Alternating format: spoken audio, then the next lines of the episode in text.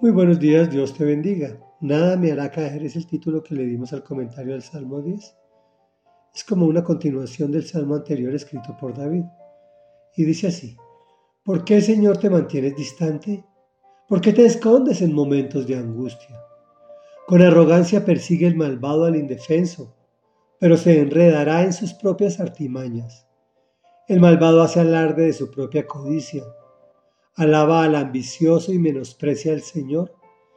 El malvado levanta insolente la nariz y no da lugar a Dios en sus pensamientos.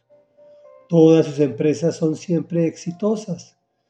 Tan altos y alejados de Él están tus juicios que se burla de todos sus enemigos. Y se dice a sí mismo, comillas, nada me hará caer, siempre seré feliz, nunca tendré problemas. Llena está su boca de maldiciones, de mentiras y amenazas. Bajo su lengua esconde maldad y violencia. Se pone al acecho en las aldeas, se esconde en espera de sus víctimas y asesina a mansalva al inocente. Cual león en su guarida se agazapa, listo para atrapar al indefenso. Le cae encima y lo arrastra en su red. Bajo el peso de su poder sus víctimas caen por tierra.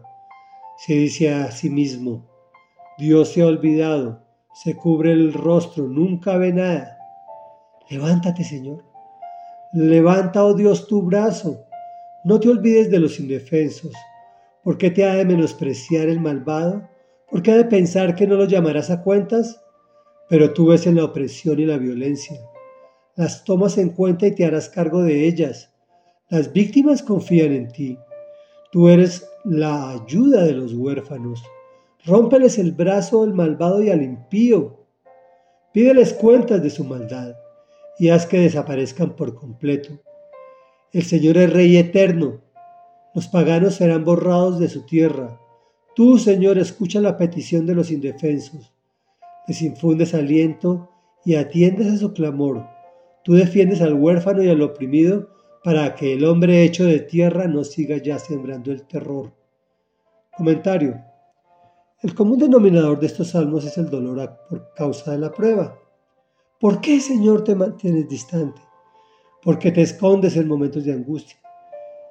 Y la súplica al Señor para que actúe, pues al salmista no le queda ninguna duda de que actuará.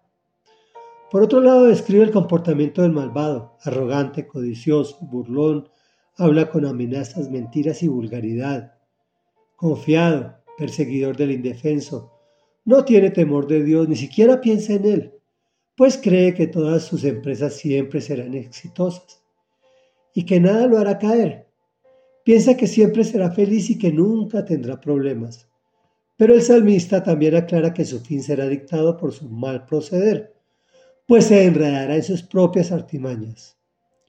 Porque el Señor escucha tu oración, se levanta pues no olvida al indefenso.